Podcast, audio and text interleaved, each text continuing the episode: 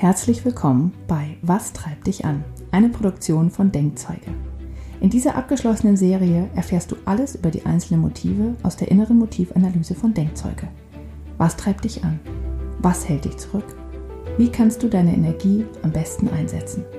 Wie gestaltest du dein Leben am besten, um dein volles Potenzial zu entfalten?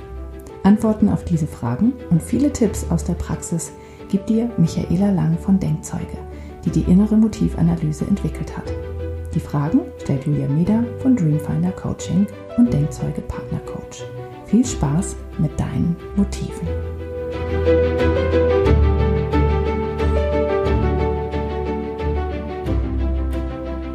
Heute kommen wir zum letzten Motiv und das ist das Motiv, auf das ich mich am meisten gefreut habe und das, weil ich das Motiv so hoch habe, habe ich mich darauf gefreut und es war am schwersten deswegen auch darauf zu warten, weil es ist Wissensdurst und Entwicklung und deswegen bin ich als neugieriger und lerngieriger Mensch sozusagen äh, ist das ganz, ganz schwierig da zu warten.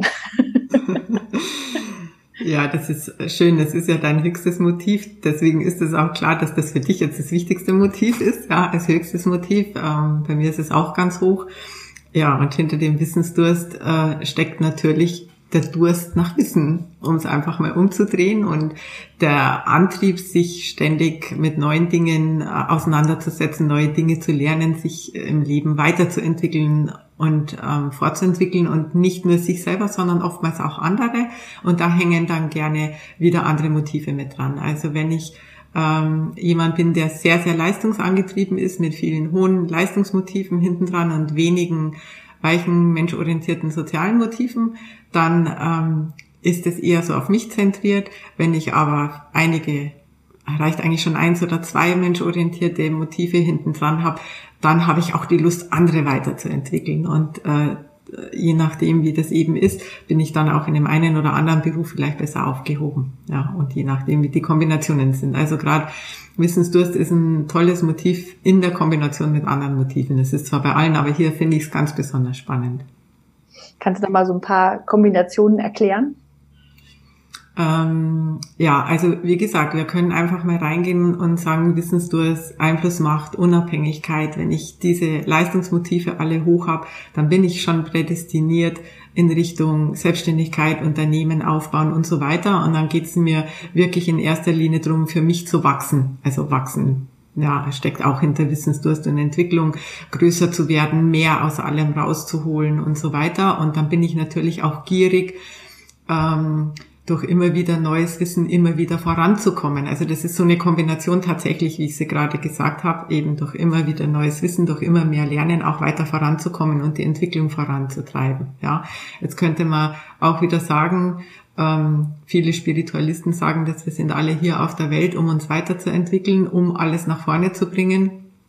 Bis zu einem gewissen Grad gebe ich Ihnen da auch recht, aber wir haben ja auch Menschen mit einem niedrigen Wissensdurst. Also auch das gibt's. Die haben zwar dann auch Lust, was weiterzuentwickeln, aber halt in einem viel langsameren Tempo als Menschen mit 25 bis 30. Jetzt da geht's einfach nur um neues Wissen schaffen. Wissenschaft steckt da auch dahinter. Wissen schaffen, ja und um ähm, äh, Weiterentwicklung, Fortentwicklung, was voranzubringen. Ja.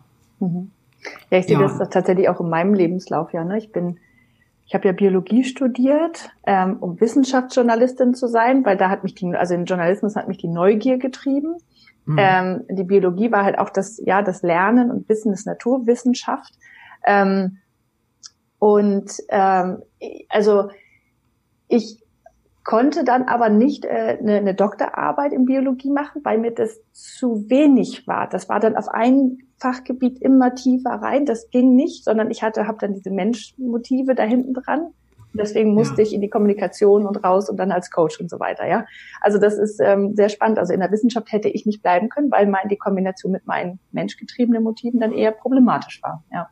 Ja, genau. Und da sieht man jetzt was ich vorhin sagte, und das ist die Kombination eben dann entgegen hoher, vieler hoher Leistungsmotive, wenn ich viele menschorientierte Motive hinten dran habe, dass es mir nicht nur um meine eigene Entwicklung geht und um mein eigenes Ich will lernen, sondern dir gibt es auch Energie, wenn du andere weiterentwickeln kannst und deswegen auch dein Coach da sein. Das heißt, das ist dann auf andere, auf andere Menschen eben ausgerichtet und dann ist dir das auch wichtig. Lehrer zum Beispiel, ja.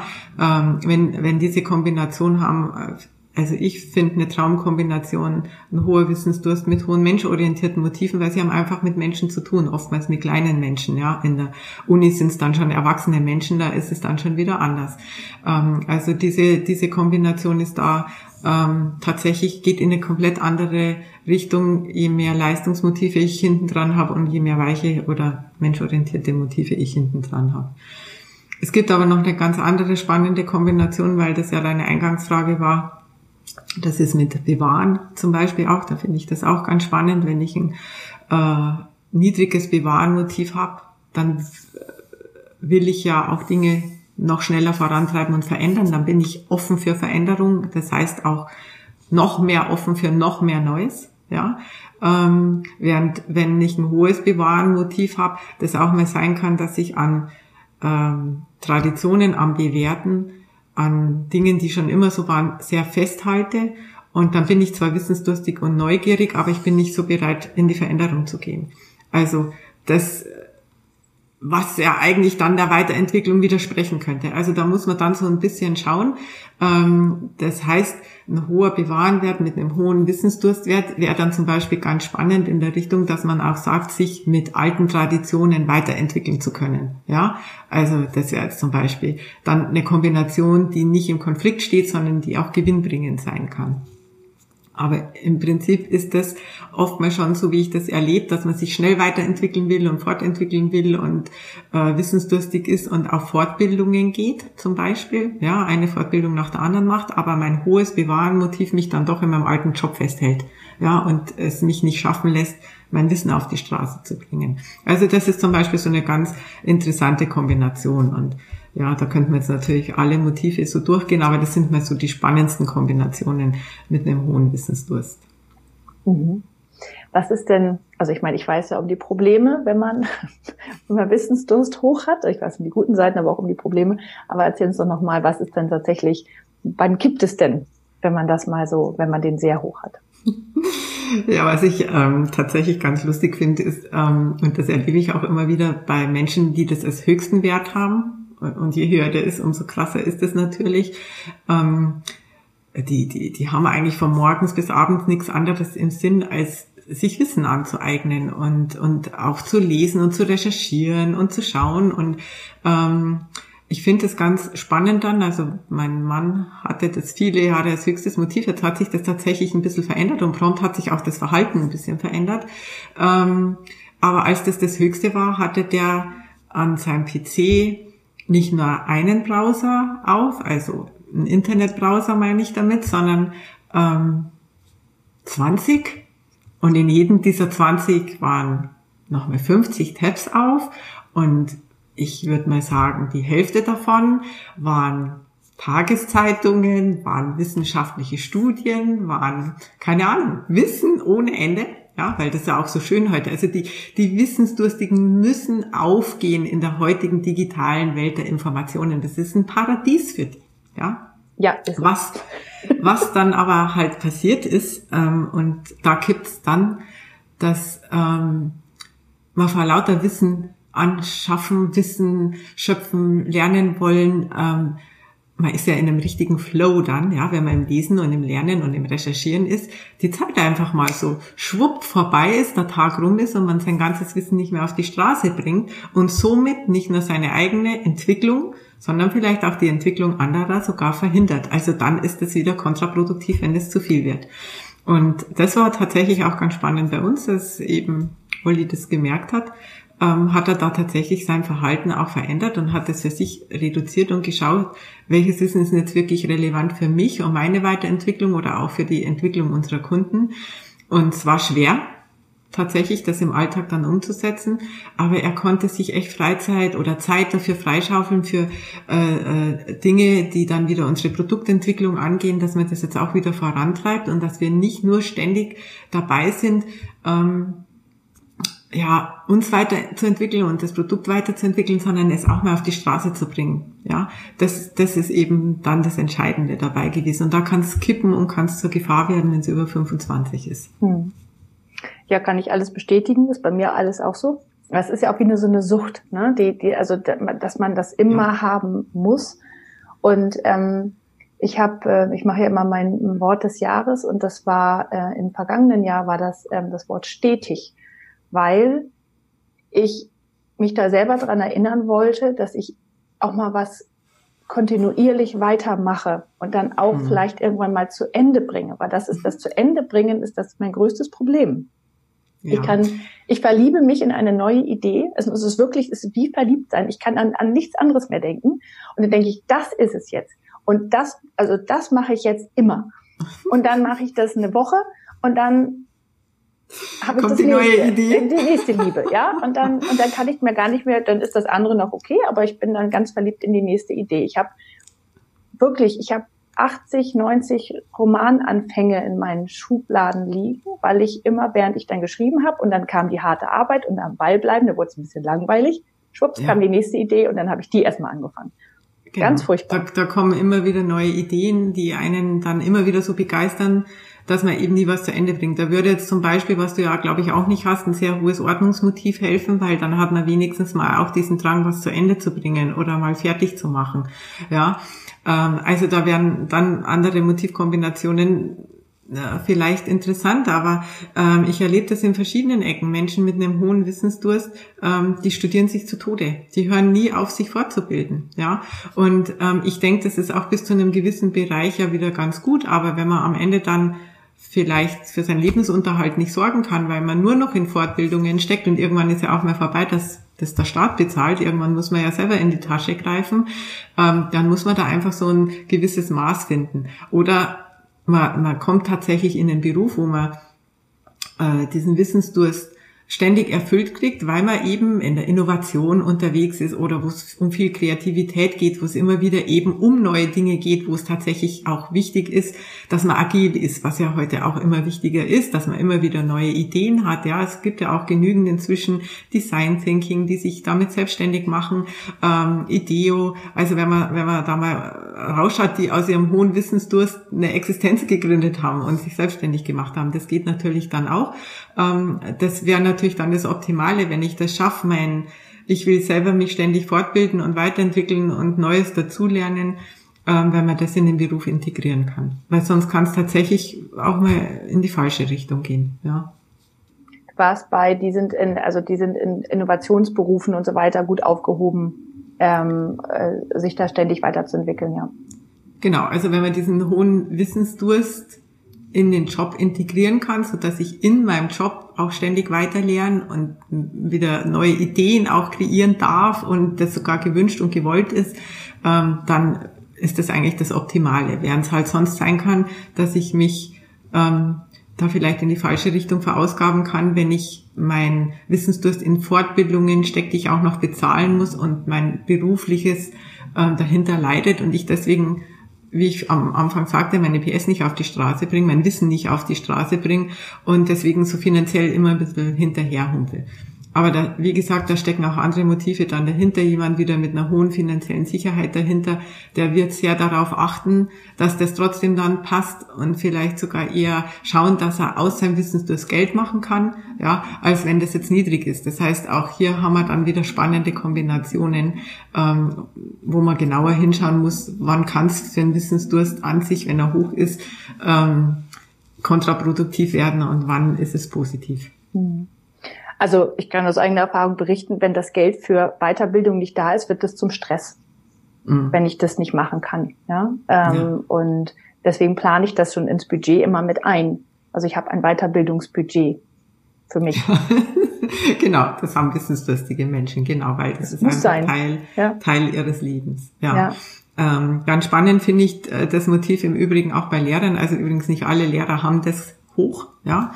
Äh, da kann auch ein anderes Motiv äh, dahinter hängen. Menschen, die einfach tatsächlich Lehrer werden, weil sie viel Freizeit haben wollen oder vielleicht auch weil sie Familie und Job in Einklang bringen wollen und wissen, da habe ich dann einfach auch, genau wenn meine Kinder Ferien haben, selber Ferien. Da, also es können auch andere Motive sein, die einen in dieses ähm, Lehrerdasein bewegen. Es muss nicht Hochwissensdurst sein, aber es ist es oft. Ja. Und wenn ich dann als Lehrer einen hohen Wissensdurst habe und ich habe dann eine Klasse vor mir sitzen und das wird immer mal wieder passieren, wo ähm, der Durchschnitt in der Klasse nicht immer vielleicht über 15 liegt, ja, sondern ich habe vielleicht mal eher eine sportlich und wettbewerbsorientierte Klasse oder mal eher eine soziale und menschorientierte Klasse, die gerne quatscht und schnattert und ähm, sozial unterwegs ist, dann wird mich das als Lehrer stressen. Ja, wenn die Schüler nicht das, was ich ihnen vermitteln will, interessiert, weil man sich dann oft, und dann kommen auch natürlich wieder andere Motive mit ins Spiel, Bestätigung etc., aber man fühlt sich oft persönlich dann angegriffen, weil die mein Wissen nicht haben wollen. Und wenn man das aber versteht als Lehrer, dass nicht jeder Hochwissensdurst haben muss, um vielleicht auch im Beruf erfolgreich zu sein. Ja, wie gesagt, wir hatten es äh, im Wettbewerb mit äh, äh, Sport und Leistung, dass man Leistungssportler auch werden kann und deswegen genauso erfolgreich werden kann. Dann kann man vielleicht als Lehrer auch mal anders damit umgehen. Ja, dann ist trotzdem ja noch sein Job, Wissen zu vermitteln, ja, und den Kindern, Schülern, Studenten was beizubringen. Aber dann ist es vielleicht einfacher damit umzugehen, wenn nicht jeder so hochwissensdurstig ist und auch nicht sein muss, wie man selber eben angetrieben ist. Das, glaube ich, würde in der Bildung viel helfen, mhm. wenn da dieses Verständnis besser da wäre. Und ich freue mich jetzt drauf, weil wir haben jetzt eine Partnerin seit letzten Herbst, die ganz engagiert ist, Hochwissensdurst auch ihr höchstes Motiv und der das natürlich schon wichtig ist, aber die viele menschenorientierte Motive hinten dran hat und die jetzt ganz gerne hier ähm, Lehrer, Schüler und Eltern zusammenbringen will über die inneren Motive. Und ähm, ich finde es ganz klasse, was sie da jetzt inzwischen schon gemacht hat und bewegt hat und die Ergebnisse, die dabei rausgekommen sind, weil es nämlich tatsächlich für beide Seiten äh, klärend ist. Auch die Schüler finden es spannend, dass der Lehrer nicht immer deswegen gleich böse ist, weil er einen da so drillt, sondern weil er halt wirklich vielleicht einfach nur will, dass du das beste Wissen in seinem Fach vermittelt bekommst, ob dich das Fach jetzt interessiert oder nicht. Aber es ist halt sein Lieblingsfach. Ja, so. Und ähm, dann ist auch klar, dass er da den höchsten Wert an Wissen vermitteln will. Hm. Ganz spannend. Ja, und es ist tatsächlich so, es ist bei allen Motiven so, wenn man das als höchstes hat, gehst du immer davon aus, dass die anderen das genauso hoch haben und hast kein Verständnis dafür. Ja, und dann schleppst du deine Kinder in Museen, weil du das selber halt toll findest ähm, und was lernen kannst und die finden es halt leider doof. Oder dein Partner. und dann wird's halt schwierig. Ja. Ja, das stimmt tatsächlich. Und das merkt man auch sehr schnell, weil du das sagst mit Museen oder Kultur oder solchen Dingen. Es ist auch bei uns, merkt man schon so den Unterschied. Ich habe jetzt auch ein hohes Motiv, aber ich bin nicht ganz so hoch jetzt äh, wie Olli. Und er hat diesen Trieb schon noch mal deutlich mehr, in Museen zu gehen, Neues zu erleben, zu lernen. Ähm, er liebt zum Beispiel auch, ähm, es unter Menschen zu gehen, obwohl sein Geselligkeitswert nicht so hoch ist aber unter interessante Menschen zu gehen, von denen er was lernen kann. Das kann dann gar nicht oft genug sein. Ja, also wenn wir die Möglichkeit haben, wenn wir irgendwo hineingeladen werden, wo interessante Menschen sind, die ihm was Neues erzählen können, dann muss er da hin und dann muss ich da auch mit. So und ähm, bis zu einem gewissen Grad finde ich das dort auch immer ganz gut, aber mein Wissensdurst ist jetzt eben nicht ganz so hoch. Der ist dann dadurch, dass er nicht ganz so hoch ist, Themen zentrierter. Das heißt, mich interessiert eben nicht jeder und alles, sondern ich habe schon spezifischere äh, Punkte, die mich dann interessieren und wo ich mich weiterentwickeln will. Das fokussierter mein, mein äh, Wissensdurst. Der hängt dann praktisch an den anderen hohen Motiven dran. Also da möchte ich dann mehr lernen. Die, die dann höher sind als ähm, der Wissensdurst eben. Ja. Mhm. Ja, und ich, ähm, man kann ja den Wissensdurst, den hohen, auch gut für sich nutzen, wenn man, ähm, wenn man das weiß. Weil, ähm, habe ich ja, glaube ich, schon erzählt, mein Familienwert ist nicht der allerhöchste. Trotzdem, ich habe zwei Kinder. Aber wenn ich ähm, etwas mit denen machen kann, wo ich etwas lerne oder wo die etwas lernen oder ich sehe, dass sie sich entwickeln. Und selbst wenn sie Wissenstrost nicht als allerhöchsten Wert haben, dann trotzdem ähm, sehe ich, dass etwas bei ihnen passiert. Ja, und Kinder, äh, ich meine, die entwickeln sich ja halt ständig. Das ist dann okay. Das mache ich gerne. Ja, das ist nicht nur okay, sondern dann geht dein Herz auf. Genau. Das ja, super. Also das ist das, wo deine Liebe dann sprudelt, wenn das in diesem Zusammenhang sein kann, dass ähm, ja alle irgendwie ähm, vom Lernen her, von der Weiterentwicklung her profitiert. Ja. Und ja. das ist ja auch das Schöne mit Kindern, dass nicht nur die Kinder von uns lernen können, sondern gerade wenn die Kinder so viel anders sind als wir, wir sehr viel von unseren Kindern lernen können. Und wenn man offen ist dafür. Und das ist ganz spannend, gerade wenn sie anders angetrieben sind. Und ähm, dann ist auch das Gute, dass wenn es ja dein höchstes Motiv, das heißt, bei dir steht es ja über allem anderen und du ähm, für dich ist das Wichtigste zu lernen und dich weiterzuentwickeln ähm, dann sind auch Motive, die ähm, anders sind als deine Motive, also von deinen Kindern, die dann höher sind, sind nicht mehr ganz so nervig, wenn du das für dich so sehen kannst, dass du sagst, ah ja, aber da kann ich jetzt was lernen draus. Ja, genau. Dann ist, Den Wettbewerb zum Beispiel bei meiner Tochter. Finde ich super. Ja, dann ist, dann ist das Motiv, wo ihr weit auseinander seid, nicht mehr ganz so stressig in dem Moment, wo du daraus was lernen kannst. Und ja. das ist dann, ja, das Interessante und das Spannende dabei. Ja. ja. Was ist denn, wenn man das niedrig hat? Ja, wenn man das niedrig hat, ähm, heißt es wieder mal nicht, dass man gar nichts lernen will, außer man hat eine Null, ja, sondern ähm, die, diese, diese Lust, sich weiterzuentwickeln, geht ja schon bei einer Eins an, sehr niedrig dann natürlich, ja, und das erlebe ich auch tatsächlich so. Das heißt also, wenn in einem, je niedriger der Wert in einem Coaching ist bei einem Mensch, umso mehr brauche ich dann andere Werte, die hoch sind, damit ich mit dem weiterkomme. Weil wenn es ihm gar nicht so wichtig ist, dass er sich entwickelt, dann tue ich mir auch ein bisschen schwerer, wenn ich ähm, nicht andere Leistungsmotive oben habe, die, die dann das fordern. Ja? Ähm, das heißt, ähm, ich habe schon Lust, mich zu entwickeln, aber eben in einem anderen Tempo. Ähm, das heißt es, und ich habe auch Lust, was zu lernen, aber dann halt eben sehr dosiert. Ja, und ähm, das ist ja auch nicht schlimm, weil wir brauchen nicht nur Menschen, die Wissen schaffen. Also wir brauchen nicht nur Menschen in der Wissenschaft, sondern wir brauchen auch Menschen, die einfach mal äh, Spaß an dem haben, was schon da ist. Ja, ähm, und ähm, ich finde eben auch, dass man gerade als, als wissensdurstiger Mensch auch von den Menschen lernen kann, die nicht ständig nach was Neuem suchen und gieren, sondern die auch mal ganz zufrieden sind mit den Dingen, ähm, die sie gelernt haben und ähm, das einsetzen wollen, auch was sie gelernt haben. Also das ist dann eben gerade so mit einem Wert so um die 10 bis 15, wo man ähm, sagt, ja, ich habe jetzt meine Ausbildung und ich habe meine Schule gemacht und ähm, das ist jetzt gut und jetzt will ich das Wissen anwenden. So, und ähm, dann muss ich nicht noch eine Fortbildung. Für die ist es dann eben eher stressiger, wenn sie im Unternehmen von einer Fortbildung in die andere gejagt werden oder wenn ständig darum geht, neue Ideen zu schöpfen oder ständig was Neues dazulernen müssen. Das ist dann eher anstrengend, sondern äh, das sind dann die, die einfach ähm, äh, gerne mit dem Wissen, das sie haben, arbeiten. Und das braucht man ja auch irgendwo. Ja, also das finde ich, finde ich dann auch interessant. Übrigens, was mir dazu gerade einfällt, ist, dass äh, beide Motive, also nicht beide Motive, sondern das Motiv, egal ob es ganz hoch ist oder ob es ganz niedrig ist, ähm, dich in der Fortbildung tatsächlich blockieren kann. Ja, ähm, also eben einmal, wenn ich das viel zu hoch habe, dann kann ich mich ja selber in meiner Entwicklung blockieren, weil ich eben mein Wissen dann nicht mehr rausbringe. Ja, das hatten wir vorhin. Aber auch natürlich, wenn es sehr, sehr niedrig ist, kann es halt passieren, dass ich mich nicht mehr oder sehr langsam weiterentwickle, weil mich das halt einfach nicht interessiert. Ja, dass ich jetzt nochmal was Neues lerne und dass ich mich noch mehr weiterentwickle. Ähm, ja, und deswegen ist es ganz spannend, dass das auf beiden Seiten da in die gleiche Richtung plötzlich gehen könnte. Hm es ist ja, Wissensdurst ist ja auch einer der Werte, warum Menschen ins Coaching kommen. Ne? Also ich sehe das ja auch ganz oft, wenn ich ähm, die, den Link für die IMA rausschicke. Ja. Wenn der innerhalb von Stunden oder ein, zwei Tagen ausgefüllt wird, ist meistens Wissensdurst am höchsten.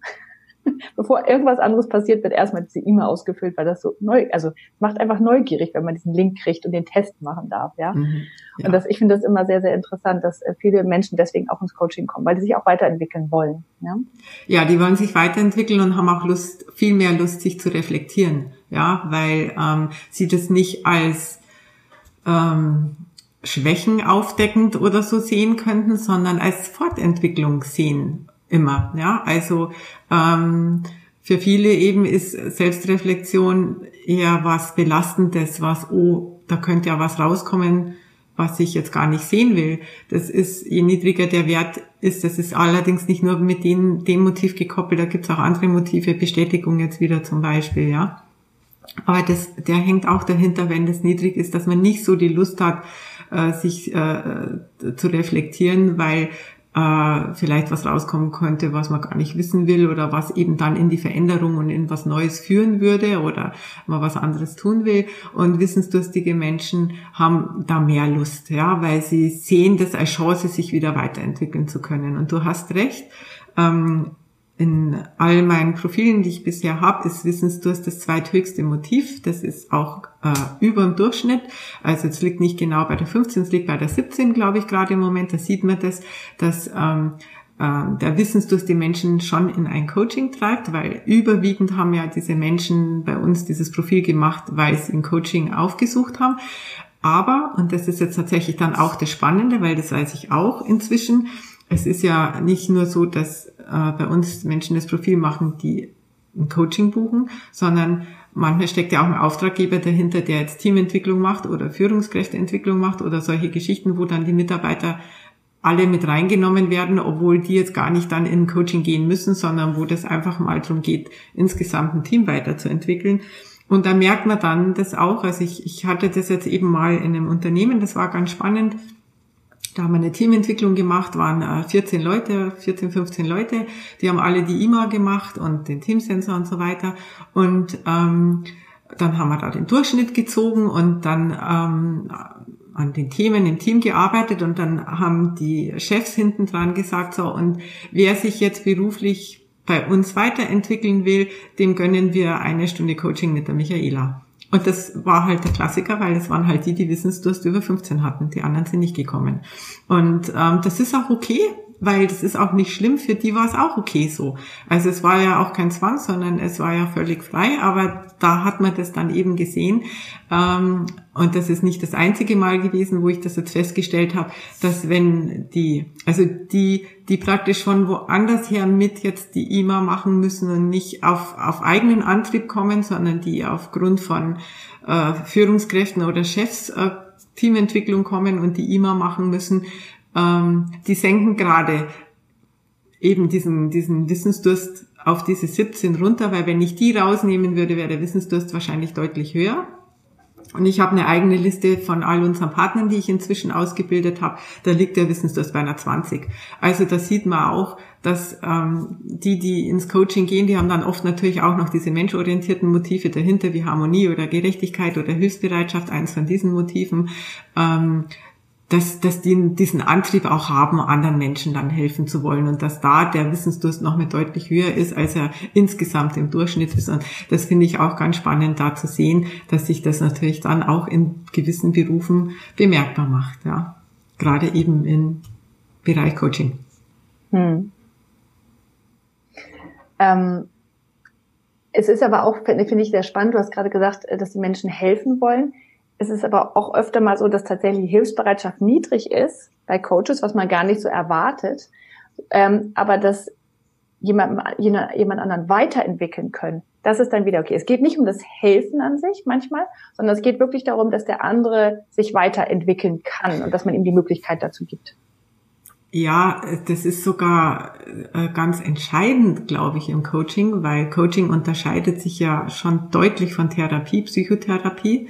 Also es gibt es natürlich auch in der Kombination. Es gibt ja einige Coaches, die auch die Therapeutenausbildung haben oder andersrum Therapeuten, äh, Psychologen, die eine Coaching-Ausbildung haben. Ähm, das ist dann nochmal eine andere Geschichte. Aber wenn ich jetzt mal nur das Coaching abgekoppelt sehe, wo es ja wichtig ist, dass wir die Verantwortung beim Coachie lassen, dass wir nicht unseres überstülpen, beratend oder lehrend, trainermäßig, erziehend unterwegs sind. Das sind für mich nämlich da die Abgrenzungen, sondern wo es eben darum geht, das Potenzial aus demjenigen rauszuarbeiten, so dass der ganz alleine selbstverantwortlich seinen besten Weg gehen kann, dann wäre die Hilfsbereitschaft sogar eher kontraproduktiv. Ja, deswegen ist da der Wissensdurst tatsächlich auch wichtiger und der Wunsch, also nicht nur eben sich selber, sondern vor allem mit in Kombination menschorientierten Motiven, sozialen Motiven, die Menschen voranzubringen, die anderen voranzubringen. Aber bitte nicht so, dass ich die Verantwortung übernehmen muss und dass ich sage ich mal dann, der Helfer bin. Ja, der Helfer, der hat einfach seinen Sinn bei Menschen, die aus eigener Kraft es nicht schaffen können, ihr Leben zu leben, bei Krankheiten, bei Pflege, bei Kindern, also überall da, wo es wirklich darum geht, dass ich die Menschen tatsächlich an die Hand nehmen muss und mitnehmen muss. Also nicht nur, wo ich Impulse gebe, weil das ist in meinen Augen der Coach, wo ich Mentor bin, Impulsgeber bin, wo ich ähm, die Technik und die Methodik eben habe, um das Optimale bei ihm rauszuarbeiten, dass er sein eigenes Leben gestalten kann, seine eigene Zukunft, sein eigenes Leben, dass er seinen eigenen Weg gehen kann, selbstverantwortlich, dann ist eben das Wissensdurstmotiv hier viel wichtiger als das Hilfsbereitschaftsmotiv. Das würde hier also eher wahrscheinlich ich meine, es hilft natürlich auch, wenn ich anderen helfen will, aber wenn das Hilfsbereitschaftsmotiv an der Stelle zu hoch ist, dann kann das sogar passieren, dass ich dem anderen wieder viel zu viel abnehmen will und es wieder für ihn erledige. Und ähm, das, glaube ich, wäre im Coaching nicht unbedingt das, was hilfreich ist. Das ist jetzt wieder in einem Lehrberuf oder in einem sozialen Beruf, da wäre es dann wieder gut. Aber also ich als Coach sage immer, wir arbeiten ja mit gesunden Menschen, die sich weiterentwickeln wollen und dann ist da auch dieses Motiv aus unserer Sicht natürlich das Wichtigste, ja. Mhm. Also ich könnte noch stundenlang weiter über dieses Motiv sprechen. und äh, prinzipiell war aber für mich natürlich auch diese gesamte Reihe, diese ganzen Aufnahmen mit dir wunderbar, weil ich ganz, ganz viel gelernt habe. Also das, das freut mich, weil du hast ja die Ausbildung eigentlich schon hinter dir. Ja, aber ja. ich habe ganz aber viel noch weiter schön. gelernt. Und ähm, ja, deswegen äh, ist das wirklich, ich finde das ein sehr schönes Motiv. Mir macht es selber sehr viel Spaß, das als höchstes zu haben.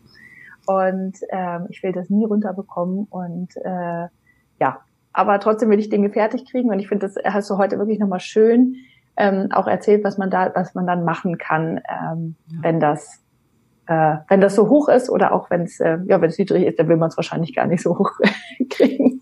Ja, das ist das, was ich gerne auch abschließend nochmal jetzt an der Stelle, wir hatten es ja bei der Einleitung schon, aber was ich hier auch gerne jetzt nochmal abschließend gern sagen müsste. Also erstmal auch danke an dich. Ich hatte unglaublich viel Spaß mit dir in diesen 21 Folgen. Ähm, und ähm, es war echt spannend, das hier alles aufzuzeichnen. Ähm, vielleicht eben hier abschließend nochmal ja, mein, mein Aufruf vielleicht an alle, die das hören und die das ebenso spannend finden wie wir. Ähm, alle Motive sind veränderbar, ähm, wenn ich bereit bin, sie verändern zu wollen. Manche verändern sich im Laufe des Lebens schon durch die äußeren Umstände, durch Schicksalsschläge oder durch andere Dinge automatisch. Aber ich habe es auch selber in der Hand. Ich kann jedes Motiv verändern und das gerade so schön gesagt, dieses Motiv will ich nicht verändern, dann wird sich's auch nicht verändern. Und auch das ist in Ordnung.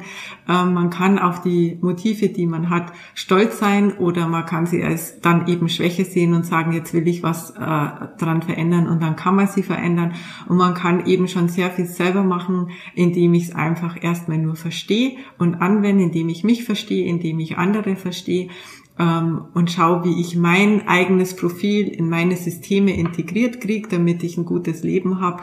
Und ähm, wenn ich mehr wissen will, dann habe ich immer auch die Möglichkeit, eben mir einfach mal für zumindest schon meine Erstanalyse einen Coach und einen Experten zu holen, weil das ist immer spannend, wie man jetzt vielleicht auch gehört hat, seine Kombinationen mal analysieren zu lassen, gerade im Zusammenhang dann schon mit einem Thema oder mit einem Problem, das man lösen will ähm, oder auch ein Ziel erreichen will, das man immer noch nicht erreicht hat. Da mal auf die Motive zu schauen. Das ist sehr, sehr spannend, was man da im Alltag dann damit machen kann. Aber wie gesagt, nochmal zum Abschluss, jedes Profil ist im Prinzip erstmal gut.